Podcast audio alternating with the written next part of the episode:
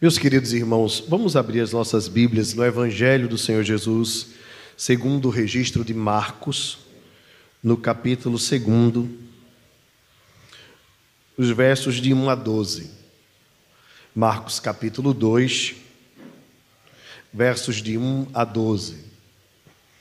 Você que está em casa, abra também a sua Bíblia, acompanhe conosco a leitura. Evangelho de Marcos, capítulo 2, versos de 1 a 12.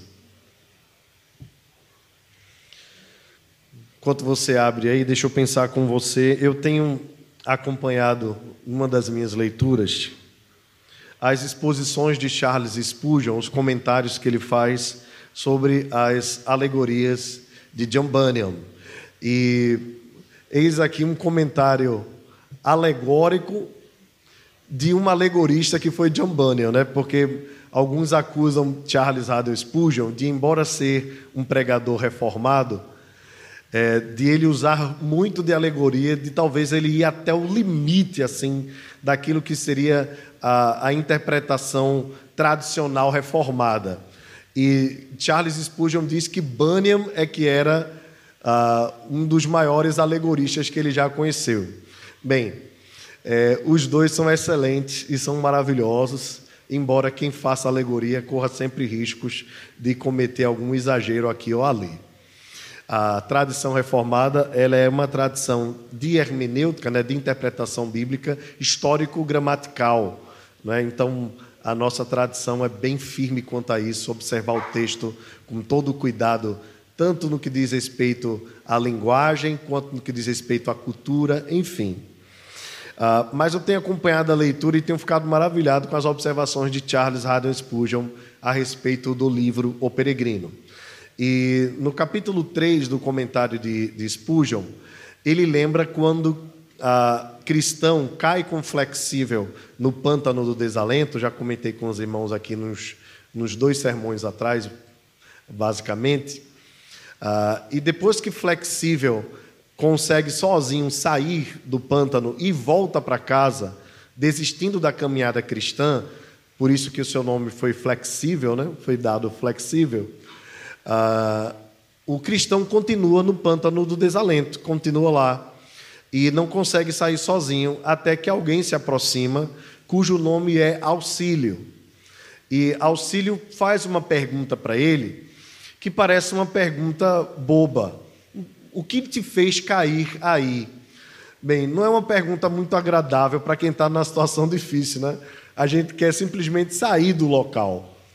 Ah, e depois disso, auxílio estende a mão e tira ele daquele pântano do desalento, aquele pântano do desânimo, na, para a caminhada que o, o peregrino estava fazendo. O que nos deixa assim, é, trazendo algumas semelhanças né, nessa percepção de John Bunyan, quando escreveu o texto, é que a pergunta de auxílio, por que estás aí, o que te fez cair aí, na verdade não é uma pergunta boba, é uma pergunta reflexiva. Deveria fazer com que aquele cristão percebesse os motivos pelos quais ele estava, ele chegou até aquela situação. Jesus algumas vezes fez essas perguntas: O que queres que eu te faça? Né, para um cego, ou por que choras para alguém que tinha perdido um parente. Na verdade, não era também de Jesus uma pergunta boba, mas era uma pergunta reflexiva. E, e auxílio foi então para o peregrino alguém que lhe abriu os olhos para entender a, a importância de não estar distraído na caminhada cristã.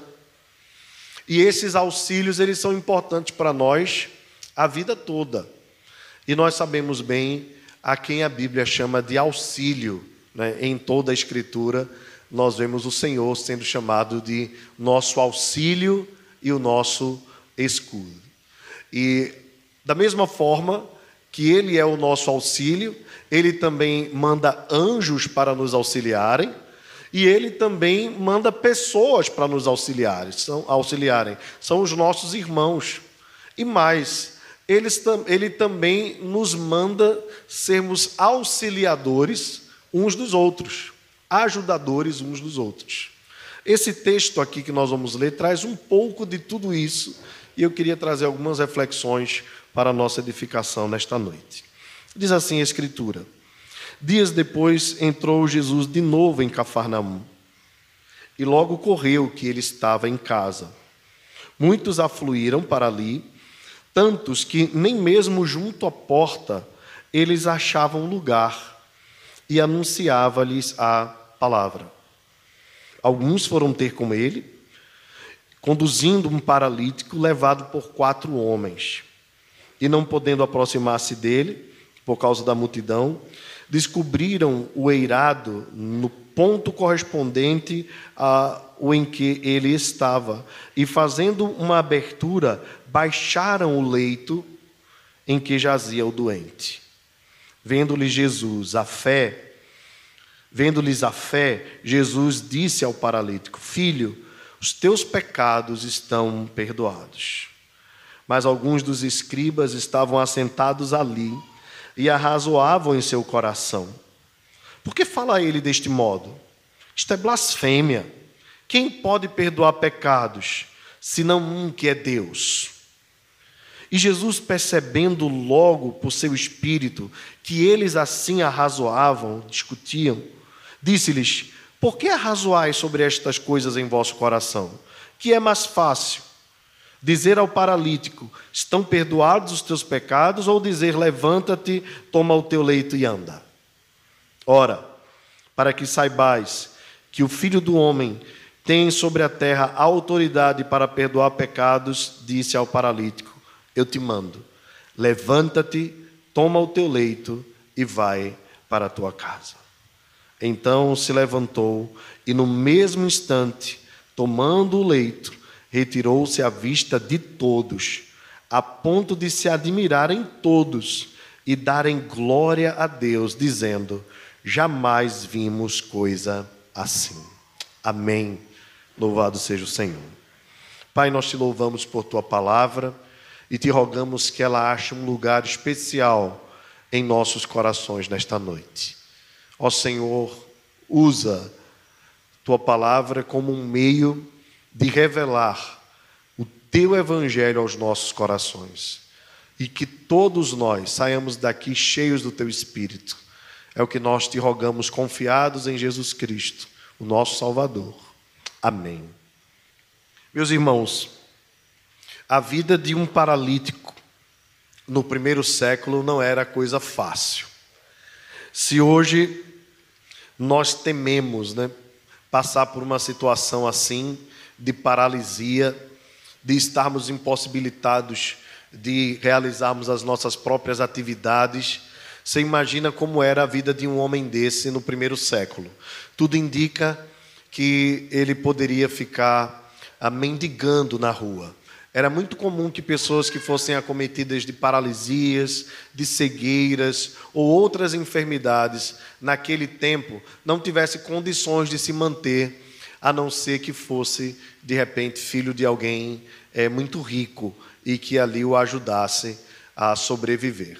Se você pode lembrar de alguém na Escritura que passou mais ou menos por isso, talvez venha à sua mente Mefibosete, um dos parentes de Saul que estava esquecido há muito tempo, que numa das situações difíceis que Israel passou, a sua ama tentou correr com ele, caindo, a criança ainda pequena ficou aleijada. E assim Mefibosete é, teve uma vida muito difícil, né? E o seu prognóstico era mais difícil ainda. Então a Bíblia nos conta que depois que Davi assumiu o reinado, tendo passado um tempo, o rei estava pensando em quem poderia abençoar. E assim lembraram que havia alguém da família de Saul, e exatamente este era o propósito de Davi, alguém da família de Saul a quem ele pudesse abençoar. E lembraram de Mefibosete, e Davi o trouxe à sua mesa e disse: A partir de agora você não apenas vai comer todos os dias junto comigo aqui na mesa do rei, como também eu te darei terras e tudo mais. E aquilo foi um alento para a vida de Mefibosete, visto que pelas suas próprias forças talvez ele não conseguisse sozinho sobreviver. Assim era a dificuldade de alguém que passasse por isso no primeiro século. Nós estamos então vendo um caso de um homem, talvez jovem, é, que não tinha muito o que fazer pela sua vida, mas tinha quatro auxiliadores, quatro amigos, que, assim como o restante das pessoas naquela região de Cafarnaum, haviam sabido que Jesus estava naqueles dias passando por aquele lugar.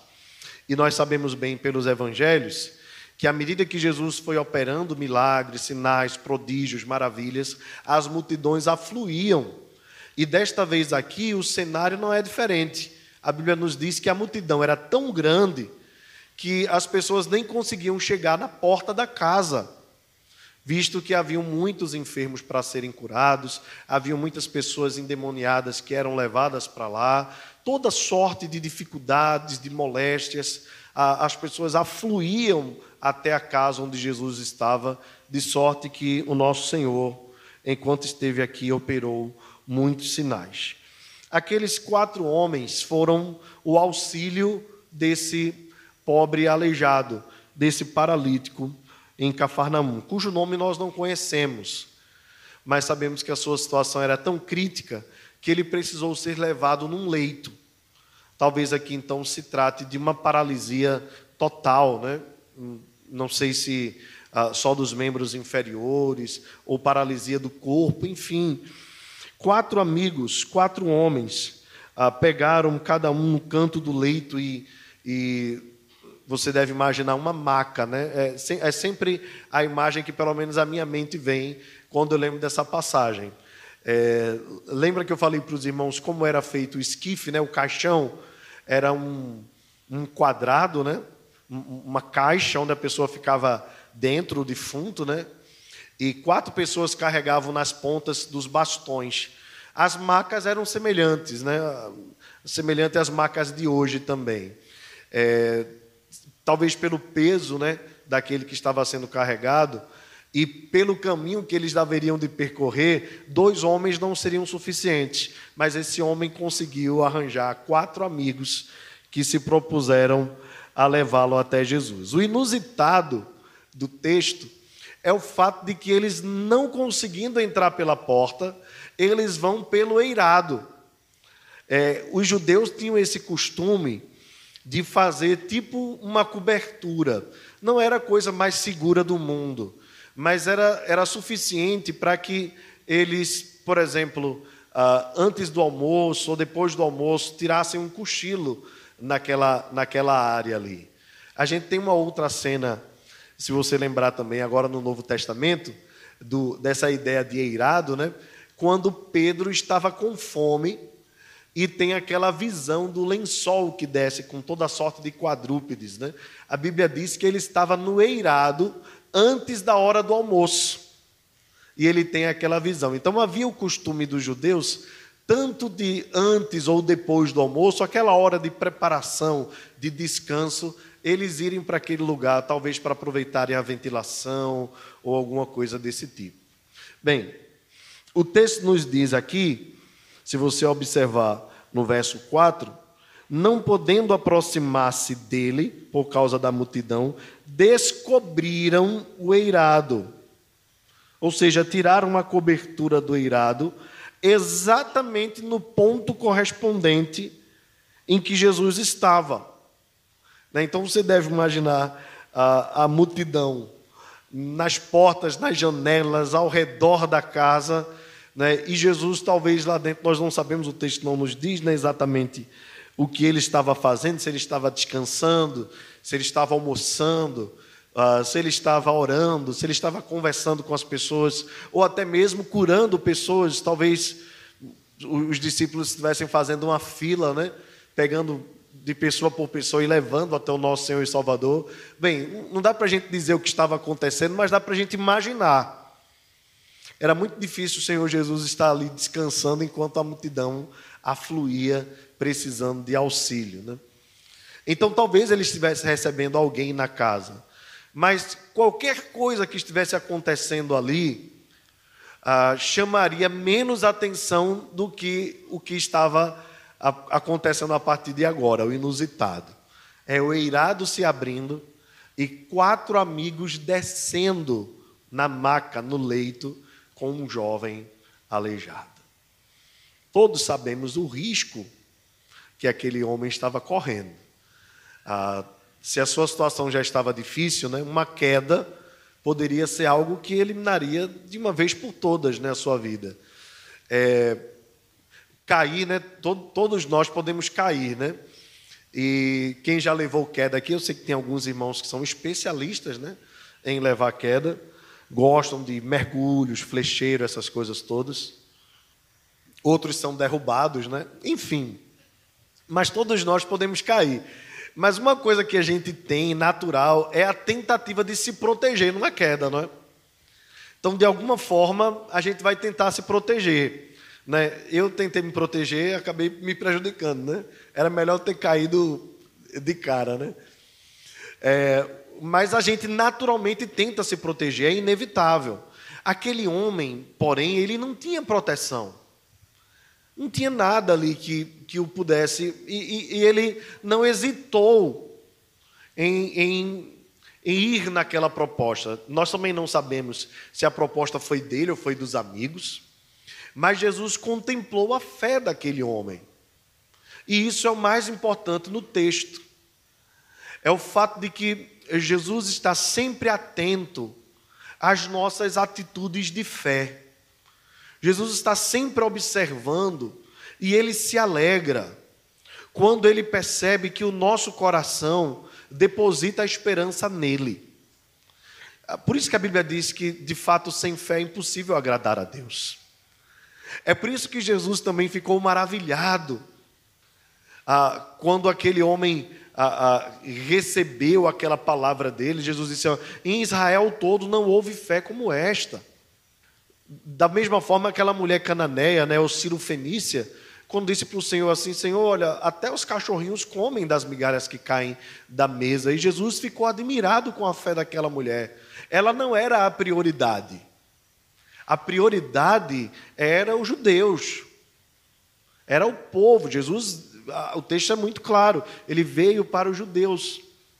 Mas algumas pessoas se aproximaram de Jesus mesmo não sendo judias, e, e, por assim dizer, encantaram o nosso Salvador com sua fé.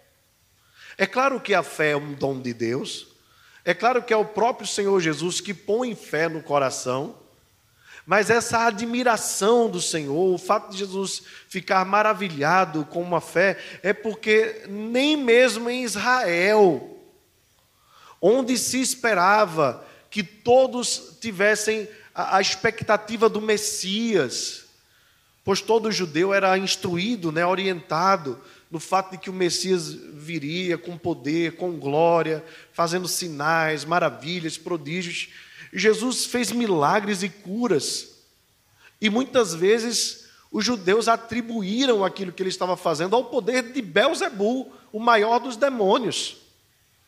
Então é claro que quando Jesus via pessoas com uma fé diferenciada, ele elogiava aquela fé também como uma forma de acusar os judeus, que mesmo tendo todo o conhecimento, não tinham a mesma fé no coração. Bem, a, a região aqui de Cafarnaum ainda é região em Israel, nós não sabemos o contexto eh, deste jovem, qual a, a, sua linhagem, quem ele era, enfim, mas o que nós sabemos e que o texto nos apresenta é que a fé deles, a fé dele e possivelmente né, dos seus amigos, foi uma fé maravilhosa, extraordinária, que, que fez com que eles saíssem do natural e confiassem além daquilo que é normal. Eles não, não titubearam, não hesitaram. Pelo contrário, eles deram um passo a mais em favor da esperança que tinham no coração de ter aquele jovem sua vida e os seus amigos, a vida do seu amigo, curada de uma vez por todas. O texto, então, irmãos, nos diz, no verso 5: Vendo-lhes a fé, Jesus disse ao paralítico: Filho, os teus pecados estão perdoados. Aqui algum, algum ponto importante para nós percebermos. Né? É, primeiro eu citei a fé desses jovens, e eu queria que você guardasse no coração, porque na caminhada nossa nós precisamos ter essa fé, essa fé firme, essa fé constante, essa fé ousada. É exatamente, irmãos, é essa falta de fé e de convicção que fez com que o cristão lá de John Bunyan se distraísse e caísse no pântano, no pântano do desalento. E, e é isso que nós não podemos perder de vista. Por isso que o, o, o autor aos Hebreus diz que nós devemos caminhar olhando firmemente para Jesus, que é o autor e consumador da nossa fé. E andar pela fé, e viver pela fé, e crer que Ele é poderoso para fazer mais, infinitamente mais, do que tudo quanto pedimos ou pensamos pelo seu poder que em nós opera. Às vezes a nossa fé é muito tímida. Nós oramos, mas não cremos muito. Nós oramos meio que duvidando. Tá bom, eu vou orar, eu vou orar. Sabe aquela coisa? É porque a gente coloca o olho na circunstância. E de fato, quando a gente olha para as circunstâncias, nas lutas diárias que nós enfrentamos, nós vemos gigantes mesmos. Cada um dos irmãos aqui sabe as lutas que enfrenta dentro de casa, no trabalho, nos ambientes que frequenta, na saúde, é, na família, né, nos filhos distantes do Evangelho, seja lá qual for a dificuldade, na, na situação econômica, financeira, não tem sido fácil a vida para ninguém. Quando a gente senta para conversar com as pessoas, a gente percebe que há tribulações de todos os lados, de todas as formas. É por isso que Paulo diz: em tudo somos atribulados, né?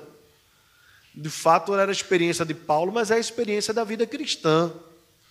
E quando eu olho para os irmãos aqui, conhecendo um pouco da história de, de, de muitos de vocês, talvez da maioria, né, eu, eu, eu conheço as lutas e são diferentes. Se nós pudéssemos aqui ter um momento de compartilhar todo mundo as lutas, a, a gente ficaria surpreso com, com as dificuldades que, que os irmãos passam. São das, das mais variadas possíveis coisas até inusitadas. Mas nós não podemos olhar para as circunstâncias.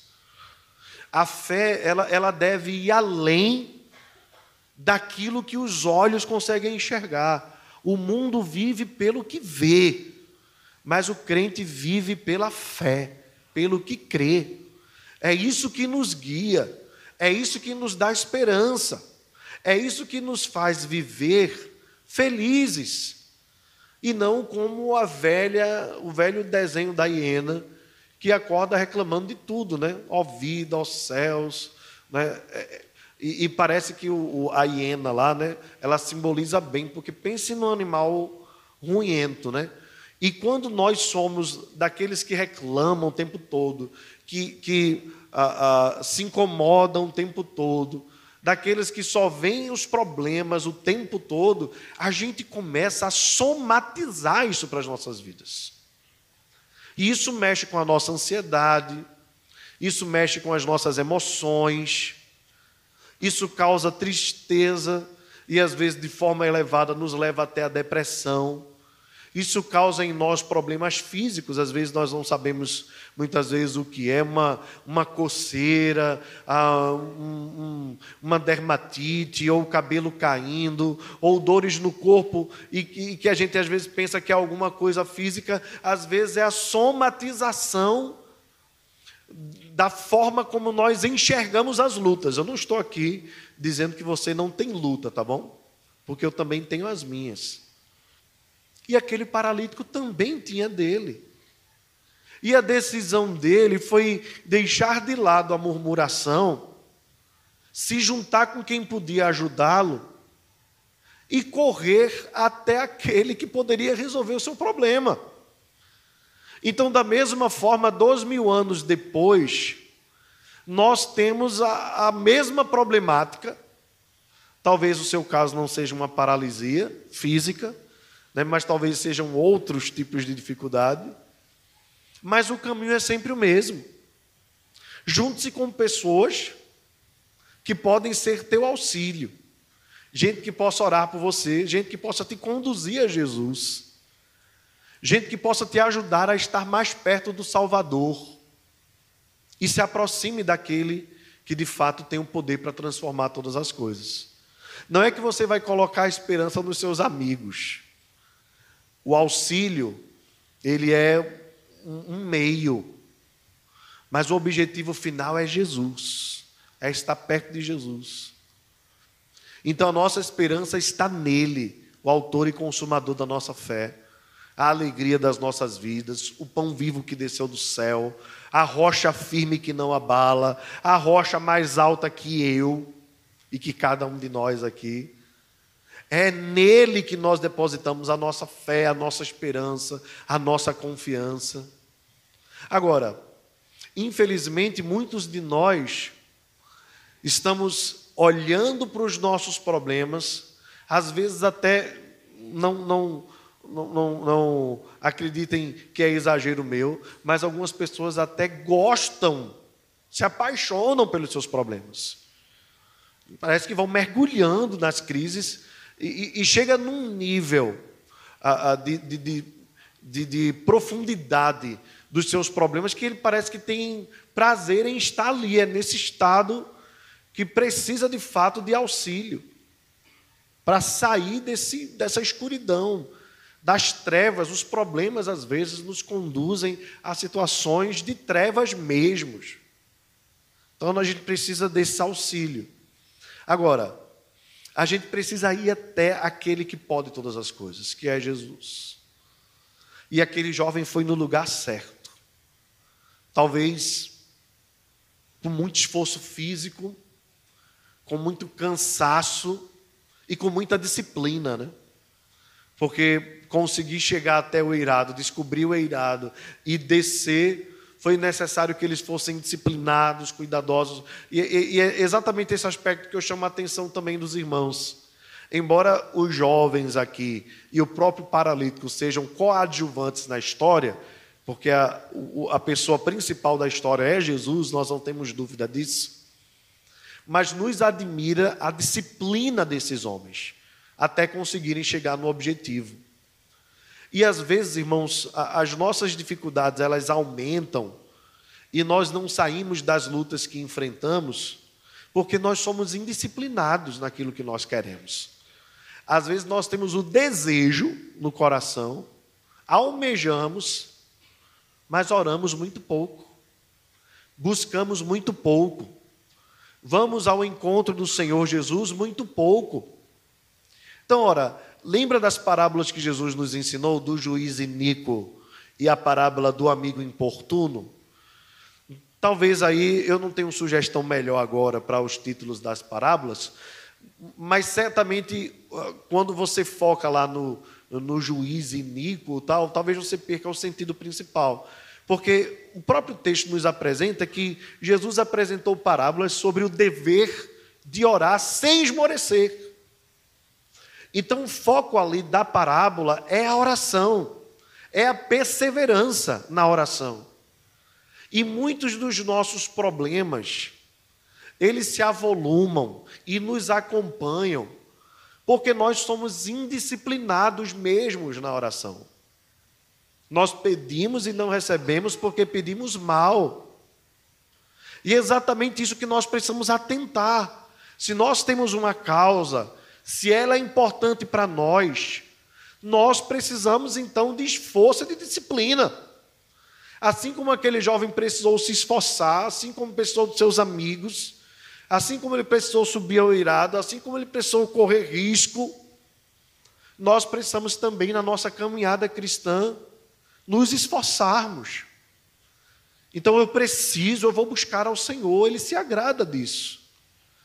Eu sei, irmãos, que a, a teologia da prosperidade ela trouxe uma nuance para o meio evangelical é, que fez com que a gente caminhasse para o outro lado, para o lado totalmente oposto. E eu sempre tenho dito aos irmãos que o diabo está nos extremos, né? Então a teologia da prosperidade, ela meio que coloca naquilo que você faz o resultado, não é? Então faça tal coisa, se você fizer assim, assim, assim, Deus vai te abençoar. E a gente sabe que não é assim. A gente sabe que a gente deve orar segundo a vontade de Deus. A gente sabe que deve orar confiando em Deus, sabendo que Ele tem o melhor para nós e que nós não somos nada nem ninguém para determinar a hora, nem a forma, nem a vontade de Deus agir. Isso é uma verdade, nós não temos nenhuma dúvida disso. Mas o outro lado da história é que muitos crentes reformados, crendo na soberania de Deus, esquecem da responsabilidade que tem de clamar, de orar, de jejuar, de pedir, de rogar, de suplicar. Porque acreditam que no final das contas tudo está dentro da soberana vontade de Deus. Ora, a soberana vontade de Deus não anula a nossa responsabilidade de orar, a nossa responsabilidade de clamar, a nossa responsabilidade de jejuar. É bíblico. Portanto, cuidado com o extremo, de assim, olha, eu confio tanto em Deus, olha, a minha confiança é tanta, tanta, que eu nem oro, eu deixo ele fazer o que ele quiser. É não, isso não é confiança. Isso é desleixo, é relaxamento.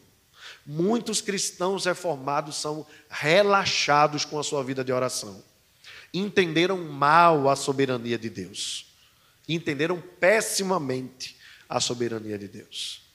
De fato, Ele está no controle de todas as coisas, Ele é quem ordena todas as coisas, inclusive ordena que eu e você oremos. Essa é a ordem do Senhor. Portanto, nós não podemos relaxar, devemos agir com fé e buscar ao Senhor na força do Espírito Santo, perseverantemente.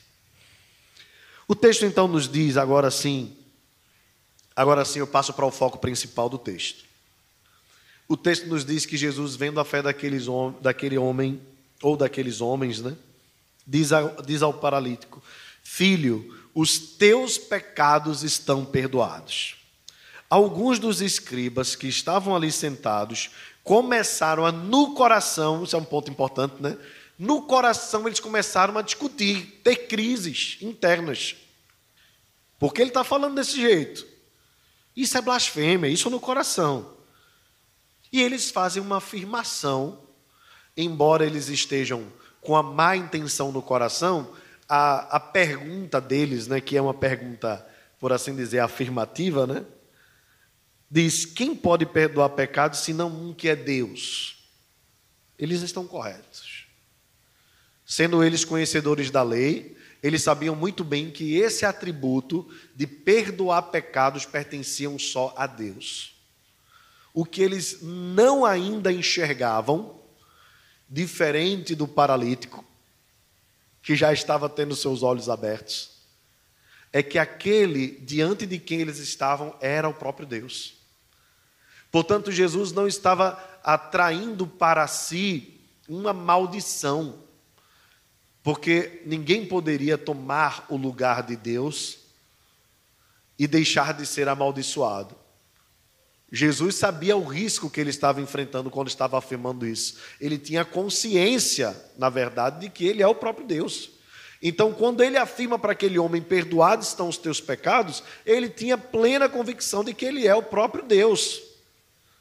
Por isso, ele estava assumindo o risco, ou seja, risco zero. Saber sabendo ele quem ele era, a sua própria natureza, ele poderia assim então perdoar os pecados. De fato, irmãos, nenhum de nós podemos fazer isso que Jesus fez aqui.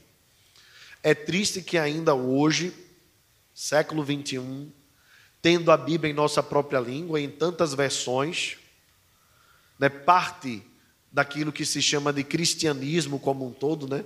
e nós chamamos de romanismo, ainda acredita que um papa pode perdoar pecados ou um padre pode perdoar pecados. Os próprios judeus aqui entraram em crise por não reconhecerem que Jesus é Deus, o fato de Jesus ter dito: Perdoados estão os teus pecados. E é triste como dois mil anos depois, tendo a Bíblia em nossa própria língua, ainda hoje as pessoas acreditam que o Papa ou que o padre tem poder para perdoar pecados. A verdade, esse é um atributo que só pertence a Deus. E de fato, aqui uso de forma devida a palavra dos escribas é uma blasfêmia, não o que Jesus está afirmando, mas aquilo que afirmam os padres ou os papas no final de uma confissão: Filhos, estão perdoados os teus pecados. E mais, ainda passam para os pobres fiéis uma lista de penitências. Você deve rezar tantas Ave Marias, tanto Pai Nossos e tantos não sei o quê, como uma forma de você pagar o seu pecado.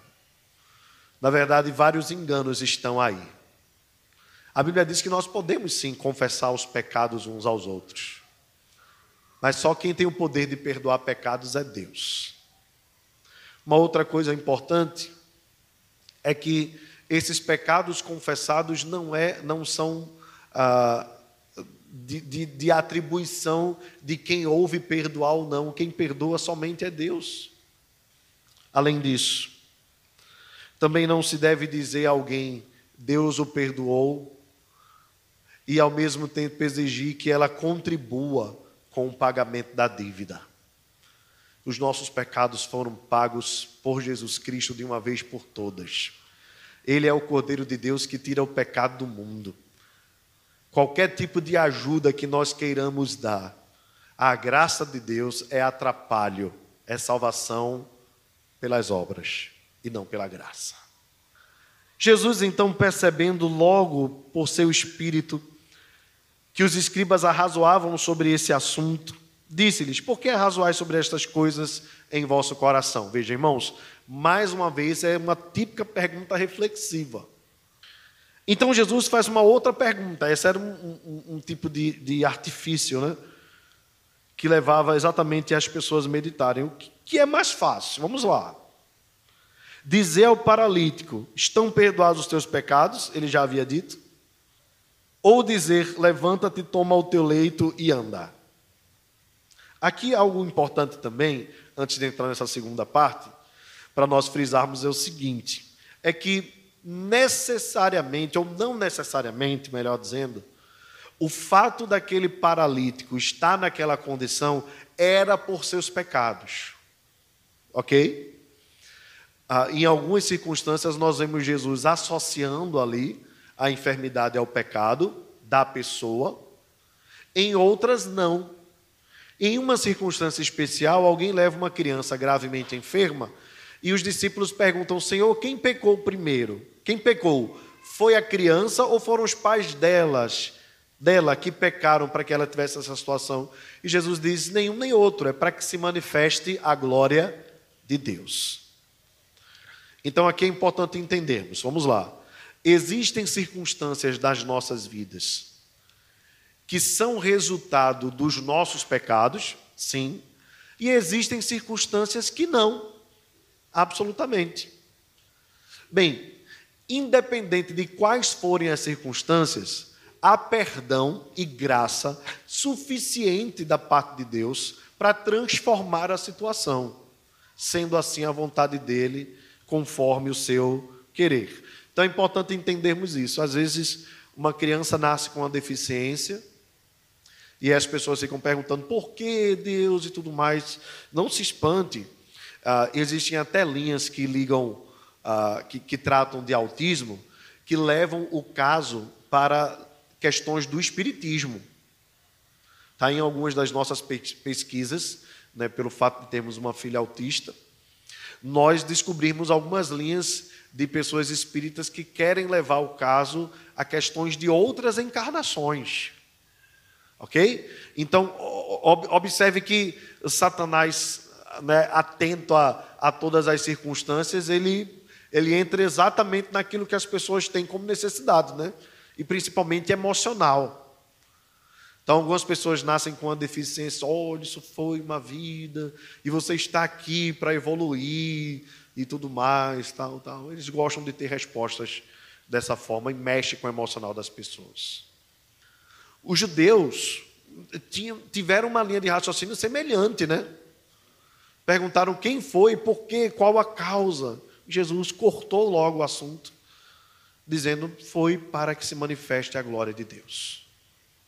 Às vezes também acontecem coisas nas nossas vidas e nós ficamos com algumas limitações e nós às vezes queremos assumir alguma culpa, né? Então a gente diz assim: ah, olha, eu estou passando por essa situação, foi porque eu fiz tal coisa. Então a pessoa sai de manhã para trabalhar, leva uma topada e cai. Aí ela diz assim: eita, foi porque eu não orei hoje, por isso que eu caí. Aí no outro dia ela ora, leva a mesma topada e cai pior. Aí diz assim: ah, então foi porque eu orei, amanhã eu não vou orar. Então, então, cuidado com essa forma de tentar compreender a vida porque isso é extremamente enganoso e extremamente infantil.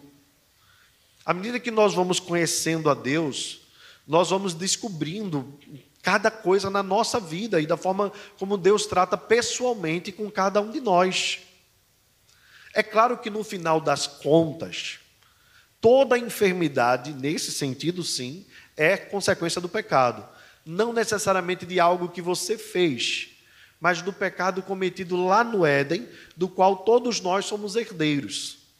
Mas um dia, Jesus Cristo irá consumar tudo isso e nós receberemos dele um corpo que não terá mais nenhum tipo de doença, porque ele tomou sobre si todas as nossas enfermidades. Ele já tomou hoje, mas ainda consumará toda a sua obra no dia que ele resolver terminar todas as coisas. Ok? Então é importante nós entendermos esse aspecto da questão da enfermidade segundo a Escritura. Bem, Jesus então, sendo questionado né, no coração pelos escribas uh, sobre ter perdoado pecados, agora ele, ao invés de tentar explicar quem ele era, ele manda uma outra pergunta e ainda manda um outro decreto. Então vou perguntar: o que é mais fácil? Dizer estão perdoados os teus pecados ou dizer a esse homem: toma teu leito, levanta, levanta, toma o teu leite e anda. Então ele diz: ora, para que saibais que o filho do homem tem sobre a terra autoridade para perdoar pecados, disse então ao paralítico: Eu te mando levanta-te, toma o teu leito e vai para a tua casa. Então Jesus agora entra rasgando, né? Como a gente costuma dizer, com os dois pés né, e dando uma voadora. Ele diz o seguinte: o problema de vocês é porque eu estou perdoando pecados? Ou o problema de vocês é porque eu vou dizer a esse homem: levanta, toma o teu leite e anda? Então, seja qual for, eu afirmo então para esse homem: já disse, perdoados estão os teus pecados, então agora eu digo: pode se levantar toma o teu leite e anda. Ou seja, eu vou fazer as duas coisas, para que vocês saibam que eu sou o filho do homem e tenho poder tanto para perdoar pecados como para curar. Eu declaro, eu mando, levanta-te, toma o teu leito e vai para a tua casa. O texto diz então, vamos ler juntos o verso 12? Então ele se levantou e no mesmo tempo, no mesmo instante, tomando o leito,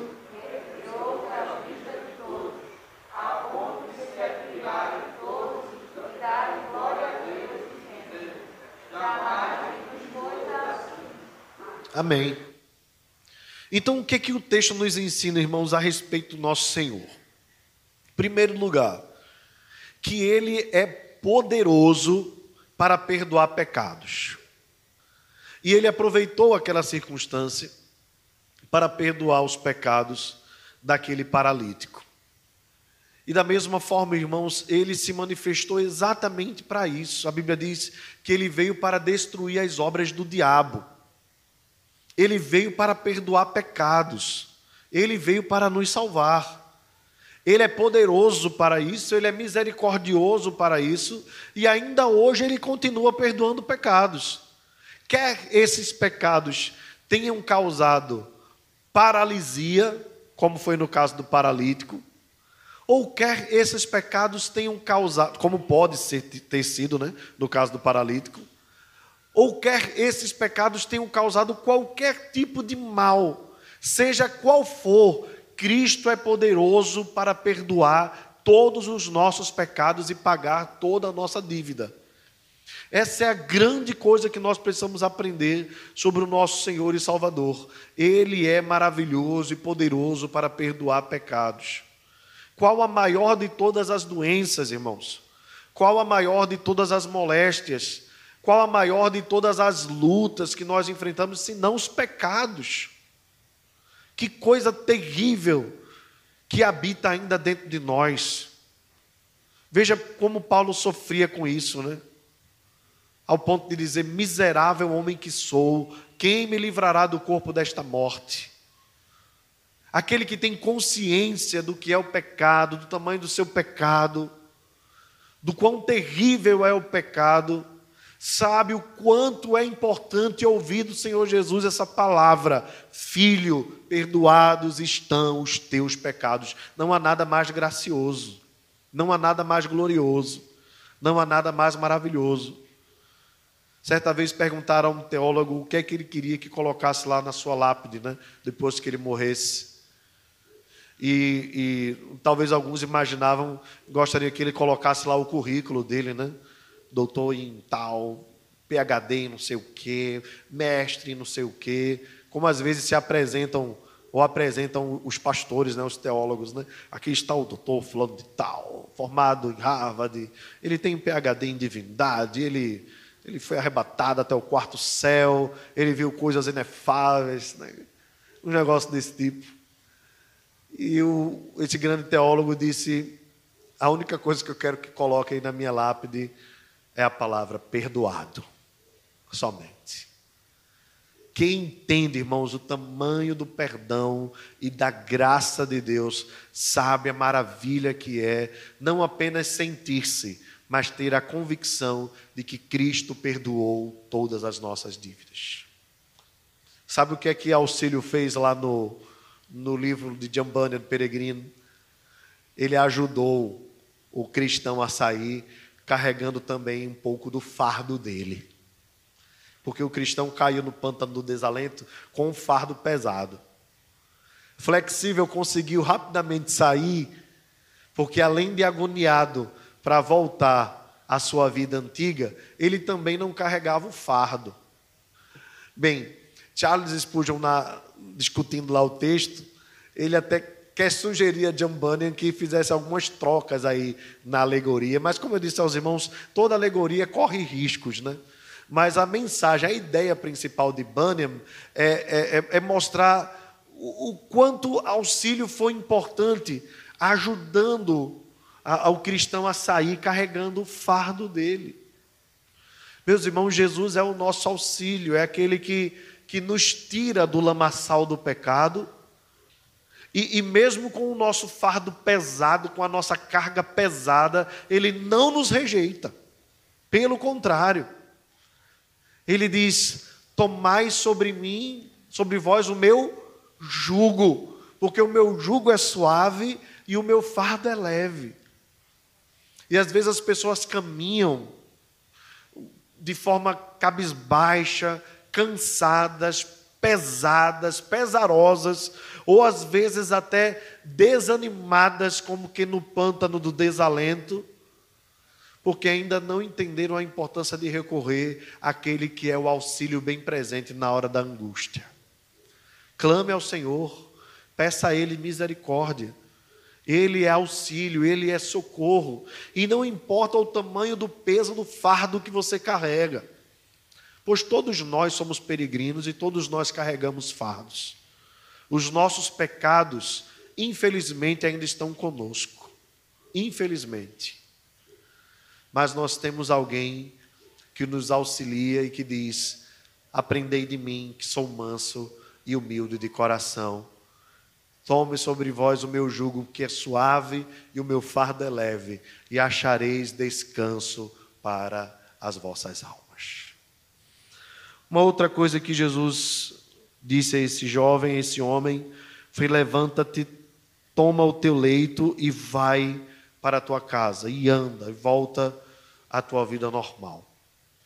Meus irmãos, como é importante receber de Cristo esta restauração, esta restauração para a caminhada, para continuar a jornada.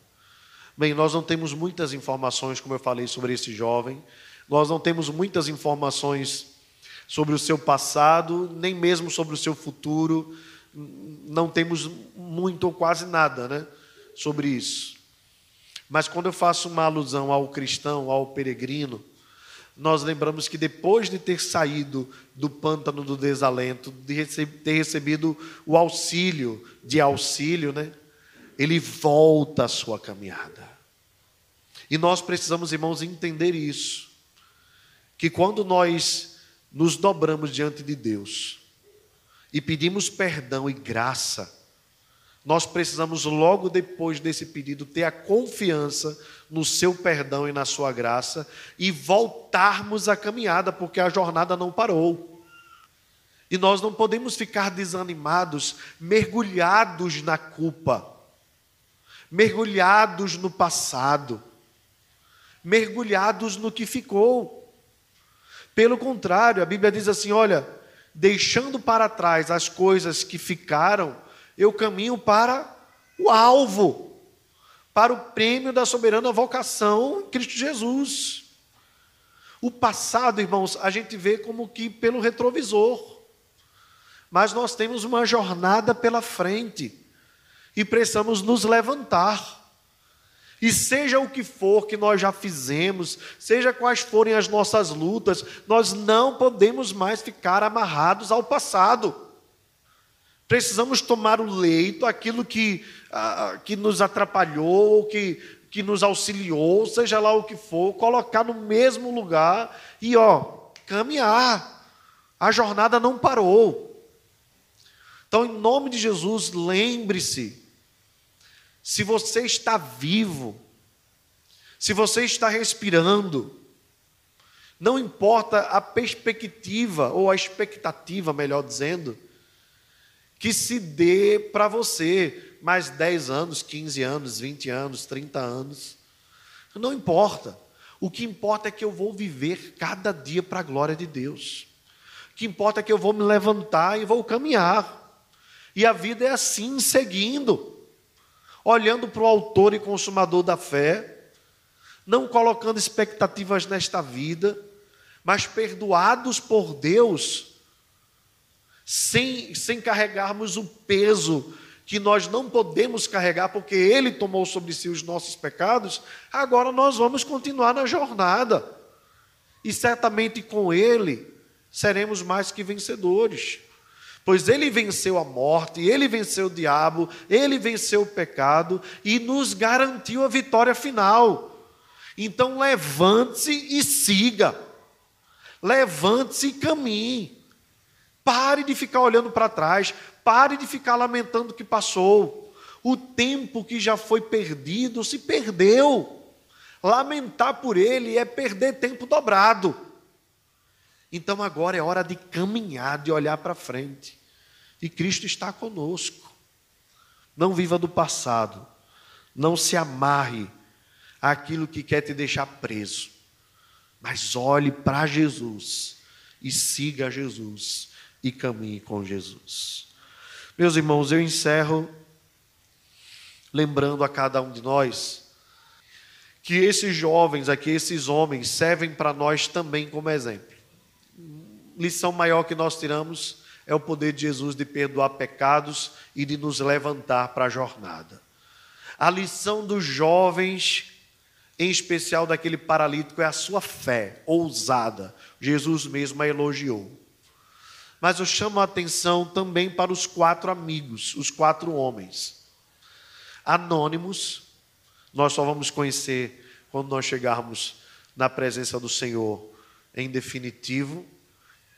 Mas eles são para nós um exemplo também, embora coadjuvantes na história, da importância de nós sermos auxílio na vida dos outros. Assim como nós precisamos e gostamos de ser ajudados, nós precisamos também nos colocar à disposição para servirmos uns aos outros. E quando eu penso nisso, eu me lembro que Jesus levantou uma parábola a respeito desse assunto, que ficou conhecida por nós como a parábola do bom samaritano. E que Jesus nos ensinou naquela parábola que o nosso próximo é aquele a quem nós amamos e servimos, independentemente da nacionalidade, da circunstância em que ele vive. Enquanto o sacerdote, o sacerdote e o levita não observaram a oportunidade de servir aquele homem, um samaritano que era inimigo dos judeus, né? como eram os samaritanos e judeus se odiavam, né? Foi exatamente um samaritano na parábola de Jesus, que logicamente queria cutucar os judeus quanto a isso.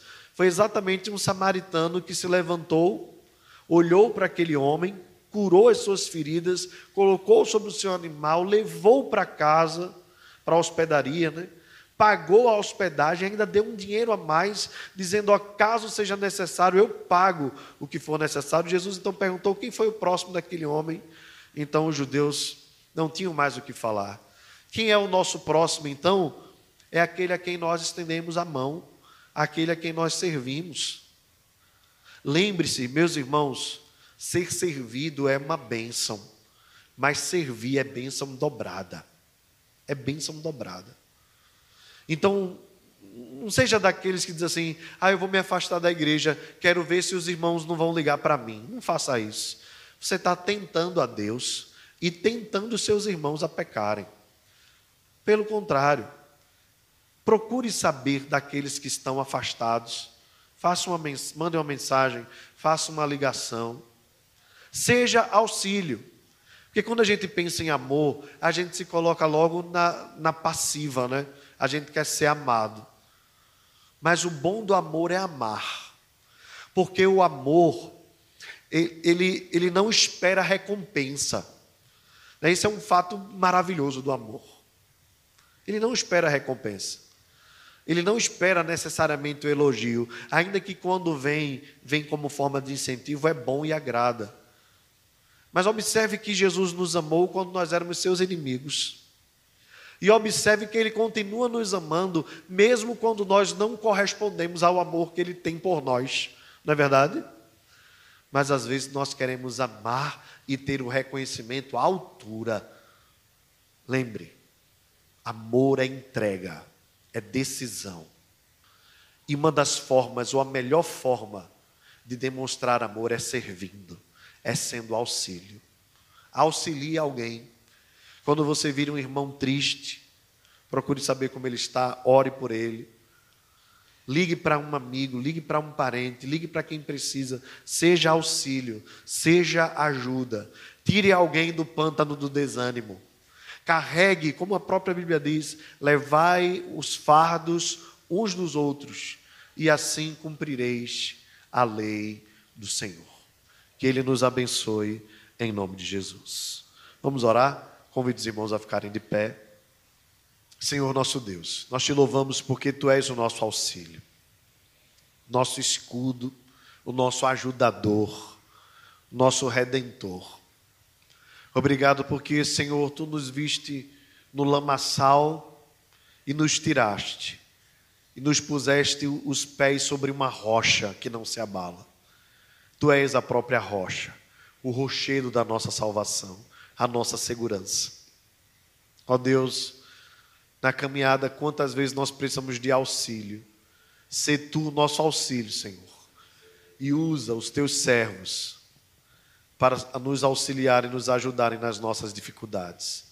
Mas também abre os nossos olhos para enxergarmos a necessidade de sermos auxiliadores uns dos outros, a fim de que haja auxílio e ajuda mútua, e assim na jornada nós carreguemos os fardos uns dos outros para que a nossa jornada seja mais leve, para que nós possamos sentir a alegria de estarmos numa caminhada, não em carreira solo, mas caminhando de mãos dadas junto com os nossos irmãos até a terra celestial. Ó Deus, livra-nos dos desânimos e dos desalentos da vida. Mas ainda que nós venhamos a desanimar, restaura a nossa sorte, Senhor Traz de novo paz e alegria ao nosso coração, pois tu és o nosso auxílio, a nossa ajuda. Confiamos em ti e depositamos a nossa esperança somente em ti. Fica conosco, Senhor. Dá-nos uma semana maravilhosa. Derrama sobre nós a tua graça. em nome de Jesus. Que a graça do Senhor Jesus, o amor de Deus o Pai e a comunhão do Espírito Santo esteja sobre nós e conosco permaneça agora e para todos sempre. Amém. Que Deus abençoe a todos, abençoe aqueles que nos acompanham também pela internet.